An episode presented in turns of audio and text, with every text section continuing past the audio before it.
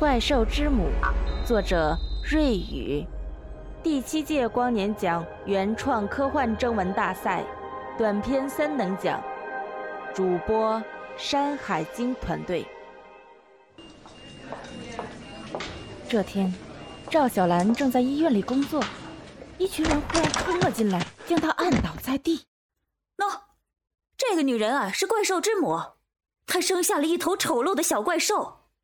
我呀，亲眼看到呢，他爱那头小怪兽，爱的不得了。快捉走他，连同他的小怪兽一起打死他！打死他！对，打死他！如雨点般的拳脚落了下来。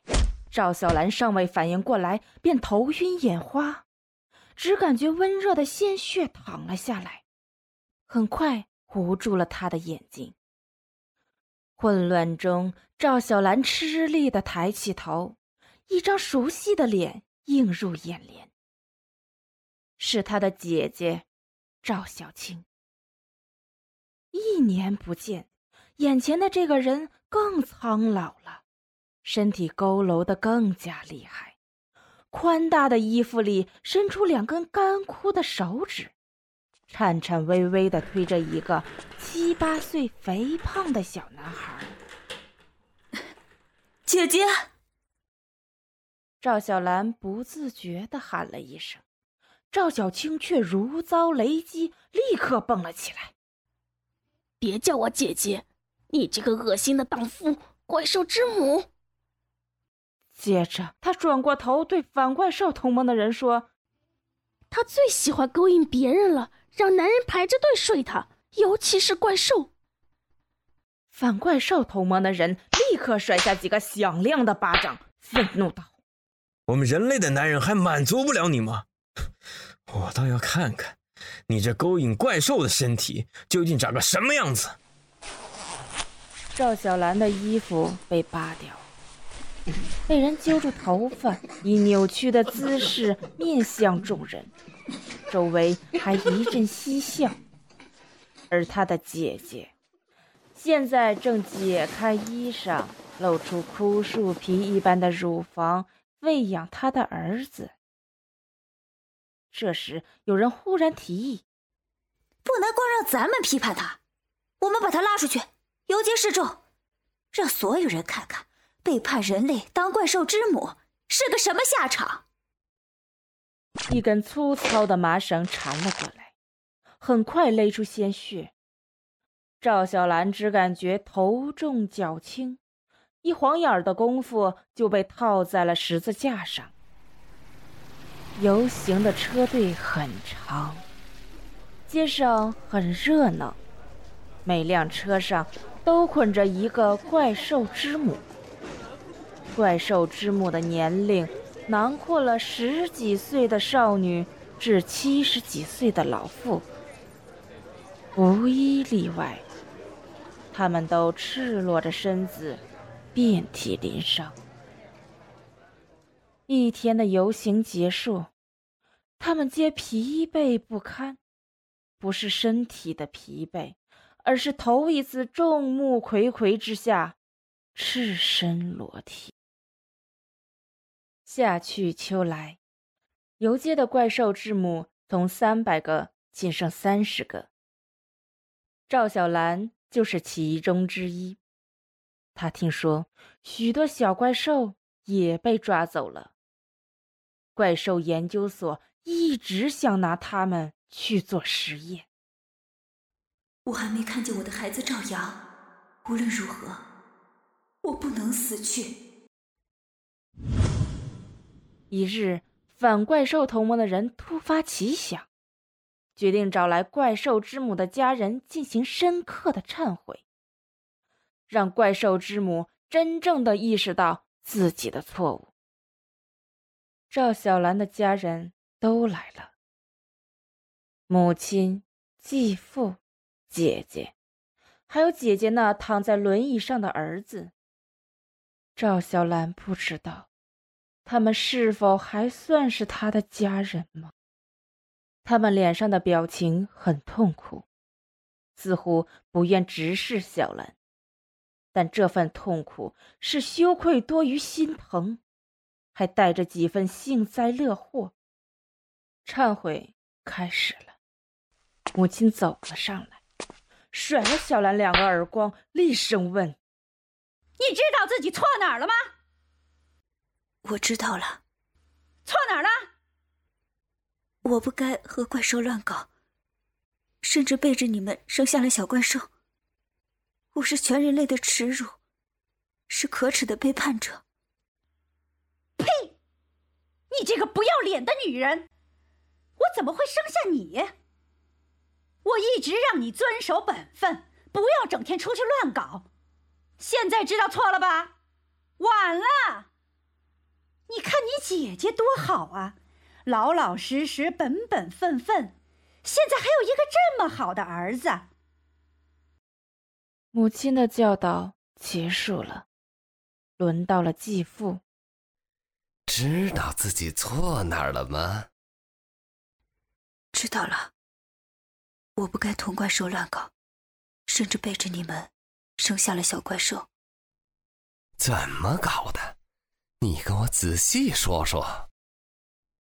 继父的声音压低了，脸上露出垂涎的表情。哎，你们谁主动的啊？是他脱了你的衣服吗？还是你自己主动脱的？地球的男人满足不了你吗？非要去找怪兽？你哪怕找我也行啊！继父还想说什么，但是被母亲拉走了。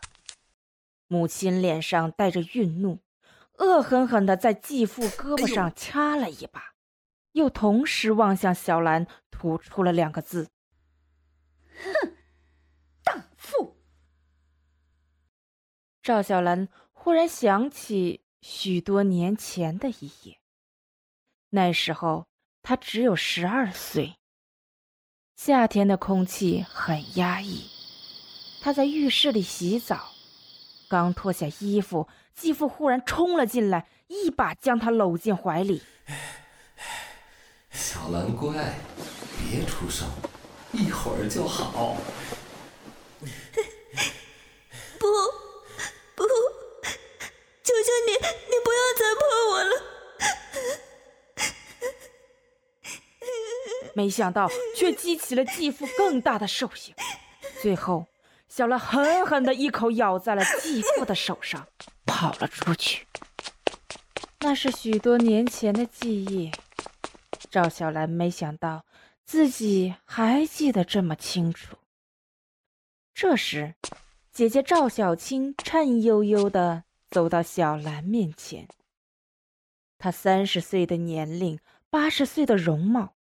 牙齿早已落光，仅剩下粉色的牙龈，胳膊干枯而僵硬，如易碎的树枝。他直直地望着小兰，眼里满是怨毒。他问：“你知道错了吗？”对于他们我知道，但是对于你，我不知道。你最大的错误就是生下了赵阳，凭什么？凭什么我的儿子失去了眼睛和右手，而你的儿子却活得好好的？他只是一头怪兽，凭什么比人更像人？因为我亲手把我的儿子变成人类，而你，却把你的儿子变成了怪兽。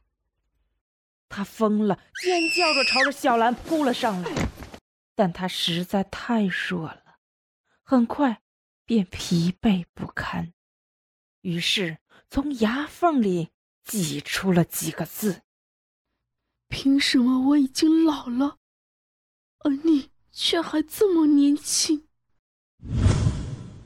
从秋天到冬天，再到来年春天。赵小兰依旧没有死去，她也不知道自己在熬什么。既然活着这么辛苦，为什么不轻松的死去呢？但他终究不想死。第二年夏天，一条爆炸性的新闻席卷了整个世界：是怪兽还是无价之宝，他们不是来侵略人类，而是来拯救人类的。一篇标题夸张的文章忽然出现了。这篇文章的发布者正是怪兽研究中心。一位怪兽英雄少年自愿成为怪兽研究所的实验品，配合他们做了多项实验。他们惊讶的发现，怪兽全身都是宝。是的，全身都是宝。怪兽的血液是解百毒的灵药，怪兽的脂肪是不老的仙丹。怪兽的硬皮是堪比防弹衣的宝贝，怪兽的毛发可以治疗人类的脱发，怪兽的骨头是形状优美的艺术品。更神奇的是，人们发现怪兽本身就像是 O 型血一般的存在，和任何生物都可以融合。譬如说，怪兽的心脏可以移植到。任何一个人的身上，而且不会产生排异反应。以此类推到眼睛、肝脏，甚至是皮肤和四肢。原来，怪兽居然是如此珍贵的存在。它不是恶魔，而是神灵赐给人类的宝物。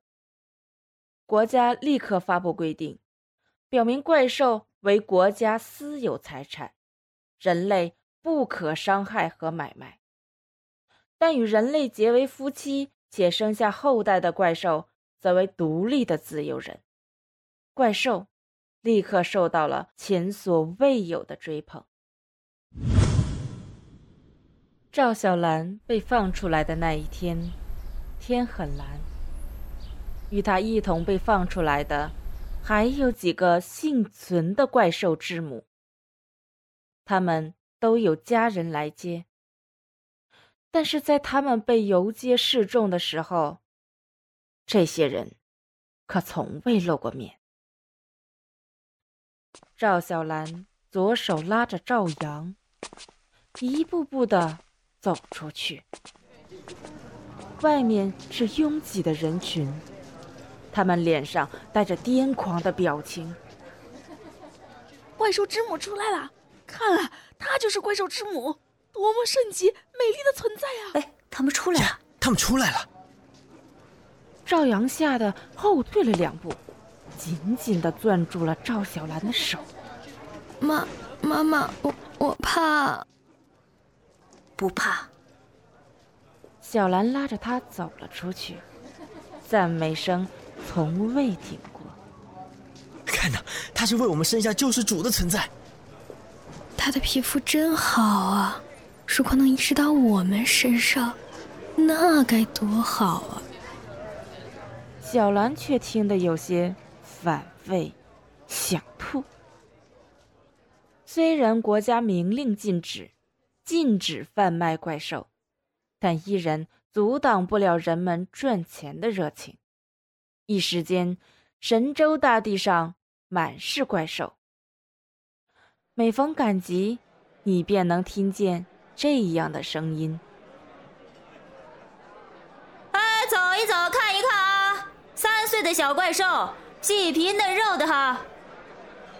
来来来来来来，走过路过不要错过啊！二十多岁的女怪兽可以生崽的哟，一胎可以生俩，俩胎可以生仨啊！”这位大哥，来来来，您这看一下啊，咱这女怪兽你买回去啊，相当于买了一个老婆，一个保姆，还是一棵摇钱树啊啊！来瞅瞅哈，八岁的小母怪兽，要不了两年就可以生崽喽。法律虽然明令禁止，但这样的售卖却又那么受人追捧。这样售卖终归是亏本的，他们忘了怪兽。浑身都是宝，血液是解毒的良药，脂肪是不老的仙丹。听说一个病入膏肓的老头发现自己的孙子是小怪兽，悄悄摸摸的将孙子煮了，喝了一碗，当即眼不花耳不聋，手脚麻利。几十年的老瘸腿也利索了，健步如飞。第二日便年轻了十岁，第三日就白发生黑，变成二十多岁的小伙子。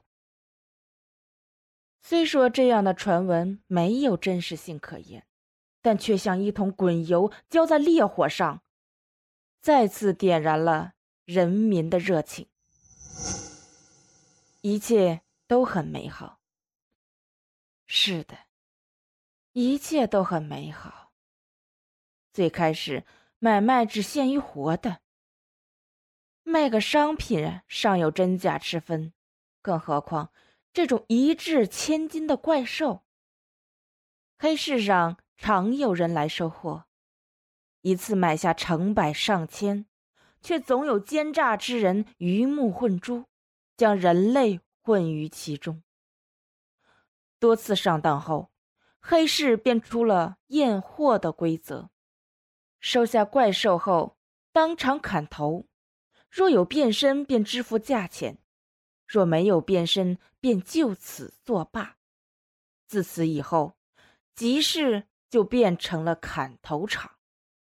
多少卖儿卖女者面色惨白，暴富之梦破碎。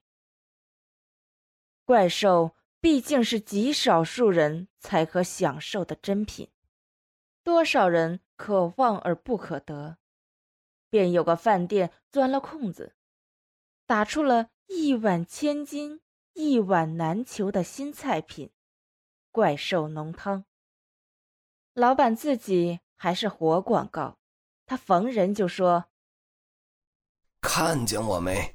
我都五十多了。”现在看起来还是这么年轻，我孙子以前瞎了眼睛，还断了了右手，现在全好了。一传十，十传百，来喝汤的人越来越多。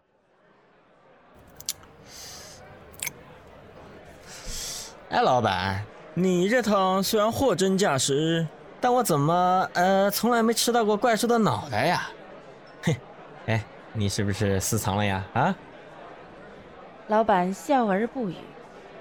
他的女儿，那个看起来比老板还要衰老的女人出现了，双手叉腰，气势汹汹。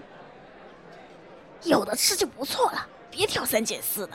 这小怪兽的脑袋，我们还要留着给我儿子补身子呢。众人悻悻，不敢多言。这女人凶悍无比。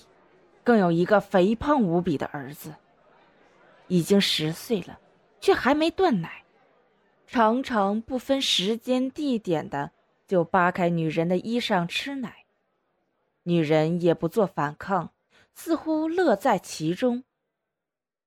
靠着这怪兽浓汤，家家户户都发了财，而喝汤的习惯也流传了下来，渐渐的变成了习俗。